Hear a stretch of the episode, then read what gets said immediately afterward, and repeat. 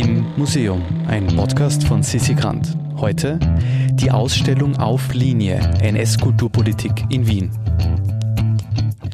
Heute machen wir mal etwas Neues. Wir schauen uns nicht ein Objekt an, sondern besuchen mit euch eine ganze Ausstellung. Und zwar die Ausstellung Auf Linie, die zurzeit im Musa, dem Ausweichquartier des Wien Museum, zu sehen ist. Wie der Name vermuten lässt, geht es dort um die Kunstproduktion und Kulturpolitik im Nationalsozialismus. Also die Ausstellung möchte deutlich machen, welches System geschaffen wurde, um die Künstlerinnen im NS-Regime auf Linie zu bringen. Ja, auf Linie. Das äh, ist ein, ein Name, den wir für diese Ausstellung ausgewählt haben, weil es natürlich auch ein bisschen auf dieses striktes System der NS-Kunst verweist. Also es wird alles auf Linie gebracht, es wird alles kontrolliert, es wird alles unter eine Hierarchie äh, substituiert und deswegen ist es uns als ein sehr passender Titel erschienen. Das ist Sabine Blackholm-Forsthuber und mit uns meint sie sich und Ingrid Heutschuh, die wir auch gleich hören werden. Die beiden haben sich in jahrelanger Forschungsarbeit mit dem Thema NS-Kulturpolitik beschäftigt. Ausgangspunkt war dabei ein unverhoffter Aktenfund, der es den beiden ermöglichte, tief in die Strukturen des NS-Systems zu blicken. Wir haben vor einigen Jahren einen bedeutenden Aktenfund gemacht, und zwar sind es die Akten der Reichskammer der Bildenden Künste der Landesleitung Wien. Also das war eine Zwangsorganisation im Nationalsozialismus für alle Kunstschaffenden, also von den Malern, Bildhauern, Kunsthandwerkern bis hin zu den Architekten, die hier in der Kammer Mitglied sein mussten. Und aufgrund dieses Aktenfundes hatten wir sehr viel Informationen, biografische Informationen erhalten, beziehungsweise aber auch sehr viel über das System dieser NS- Kunstpolitik äh, erarbeiten und herausarbeiten können. Und das ist eigentlich die Basis oder die Ausgangsbasis für diese Ausstellung. Die beiden konnten erstmals die 3000 Mitgliederakten der mächtigen NS-Institution, der Reichskammer der bildenden Künste, sichten und auswerten. Um als Künstlerin während des NS-Regimes arbeiten zu können, musste man sich bei der Reichskammer registrieren. Sie war also eine Zwangsinstitution, die darüber entschieden hat, wer überhaupt Kunst machen darf. Also wer Aufträge, Preise, Ehrungen und sogar Arbeitsmaterialien bekommen hat. Und hinter dieser Reichskammer steckte ein riesiges bürokratisches System. Was uns auch ganz wichtig war, dass wir äh, mit Hilfe dieser Dokumente erstmals jetzt auch wirklich diesen Verwaltungsapparat der Reichskammer der Bildenden Künste, äh, der Wiener Reichskammer der Bildenden Künste, muss man immer dazu sagen, nachzeichnen kann. Das heißt, äh, wer waren die führenden Funktionäre dabei, also die, äh, der, wer hatte die Leitung über, wer waren die Geschäftsführer und vor allem wer waren die sogenannten Fachreferenten. Also die Reichskammer der Bildenden Künste war in Fachgruppen unterteilt, die wiederum eben einen Referenten sozusagen äh, ja, als Leiter hatten, die praktisch dann äh, für die verschiedenen Künstlerinnen und Künstler zuständig waren. Ich glaube, es ist auch ganz wichtig, dass unsere Ausstellung ja NS-Kunstpolitik heißt. Also es geht um die politischen Verflechtungen mit der Kunst. Die Kunst, die ja nicht im freien Raum stattgefunden hat, sondern einer Kontrolle unterstanden ist.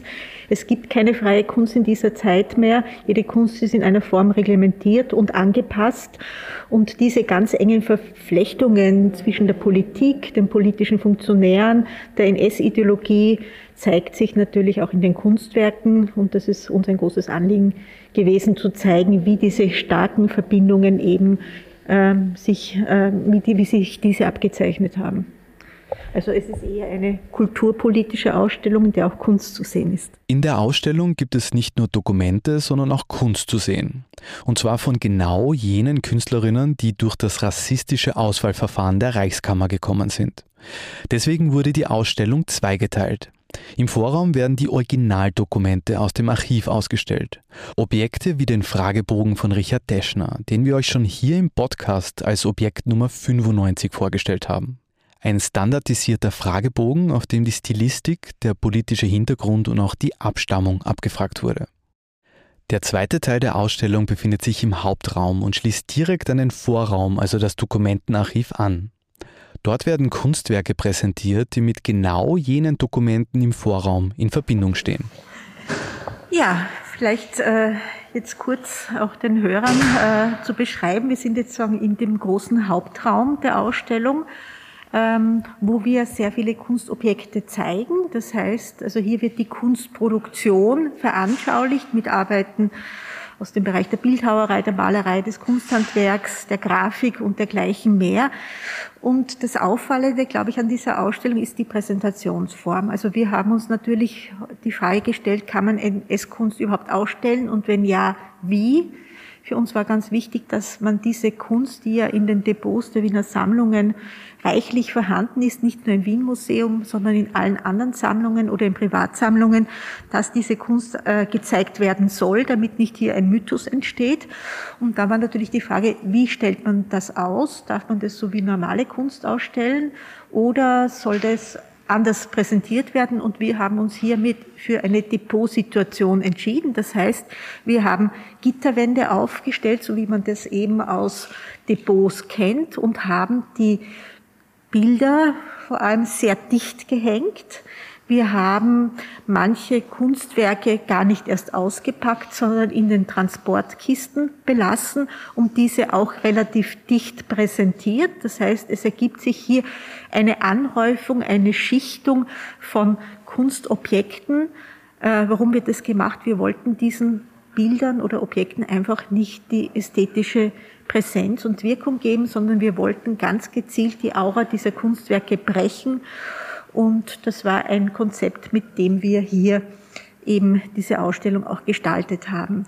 Dicht an dicht drängen sich hier heroische Porträts, Plakate und Theaterskizzen und auch eine riesige Skulptur, die nur halb ausgepackt wurde. Ein gipsener Adler mit dem Titel Die Ostmark. Auch diese Skulptur ist bei uns im Podcast zu hören, unser Objekt 91. Geschaffen wurde der Adler von Wilhelm Frass, jenem Künstler, der auch das NS-Huldigungsschreiben unter dem toten Soldaten in der Krypta am Heldenplatz versteckt hat, das erst vor wenigen Jahren dort entfernt wurde. Die Anordnung der Werke im Depotstil in diesem Hauptraum funktioniert. Man hat das Gefühl, mitten in einem Archiv zu stehen. Und das ist genauso beabsichtigt. Denn das wirklich Außergewöhnliche der Ausstellung ist, dass sie zum Recherchieren auffordert. Denn die ausgestellten Werke im Hauptraum sind mit Farben und Nummern gekennzeichnet, die sich auch in den Dokumenten im Vorraum wiederfinden. So wird die Ausstellung zu einer spannenden Recherchereise. Also es gibt so grüne Punkte. Ähm, es gibt in der Ausstellung, in den verschiedenen Vitrinen gibt es immer so ähm, Porträtfotos von äh, Akteuren, Akteurinnen, Künstlerinnen und Künstlern wo eben kurz biografisch festgehalten ist, wer sind die Personen, wann haben sie gelebt, welche Funktionen hatten sie in der S-Zeit.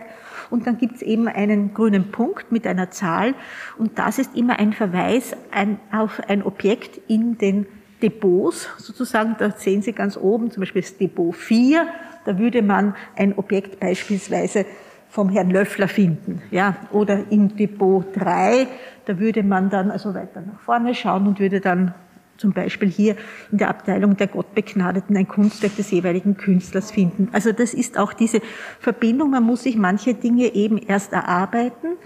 Und das heißt, das Kunstwerk ist nicht direkt bei der Person, sondern es ist eben an die Seite geräumt. Das heißt, die, die Besucherinnen werden bei ihrer Ausstellung ein wenig zu Archivarbeiterinnen. Genau. Und es regt natürlich die Neugierde an. Also ich bin jetzt schon ich bin schon immer versucht, da die Nummer 4 zu finden und darüber. Aber jetzt die Brille nicht auf und kann es nicht sehen. Aber auf jeden Fall ein sehr spannendes Konzept. Und es ist ja auch sehr nahe an der Wirklichkeit, weil dieses Regime ja über die letzten Jahrzehnte immer durch Archivarbeit und durch Durchforsten von Listen und Verbindungen herstellen von Listen mhm. auch aufgearbeitet wurde.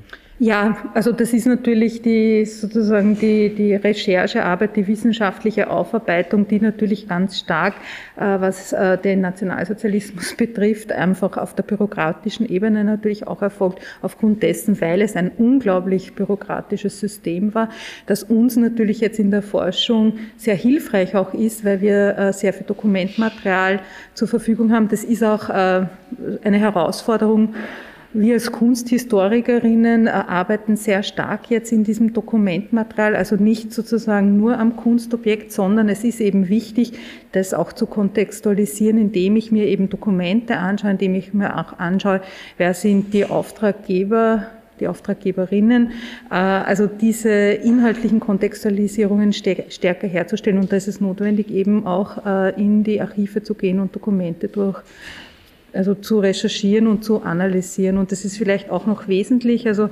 in unserer Arbeit war ähm, das Archiv der Berufsvereinigung sicher sozusagen das, das wesentlichste Archiv. Äh, aber wir sind natürlich darüber hinaus auch in anderen Archiven gewesen, ob das jetzt das Staatsarchiv war, das Wiener Stadt- und Landesarchiv, eben um die Dokumente noch zu ergänzen. Ganz wesentlich war auch das Archiv des Künstlerhauses, äh, das eben auch als Institution im Nationalsozialismus ganz wichtig war und natürlich eben auch sehr, sehr viel biografische Unterlagen der Künstler eben äh, aufbewahrt. Die wirklich gelungene Ausstellung auf Linie NS Kulturpolitik in Wien gibt es noch bis Ende nächster Woche, dem 24.04.2022, im Musa in Wien zu sehen. Von uns gibt es eine volle Empfehlung. Wer sich die besprochenen Objekte vorher, nachher oder während der Ausstellung anhören möchte, findet sie in den Shownotes. Mein Name ist Andreas und wir hören uns beim nächsten Mal. Im Museum ist eine Produktion des Produktionsbüros Sissi Grant. Musik Petra Schrenzer, Artwork Nuschka Wolf.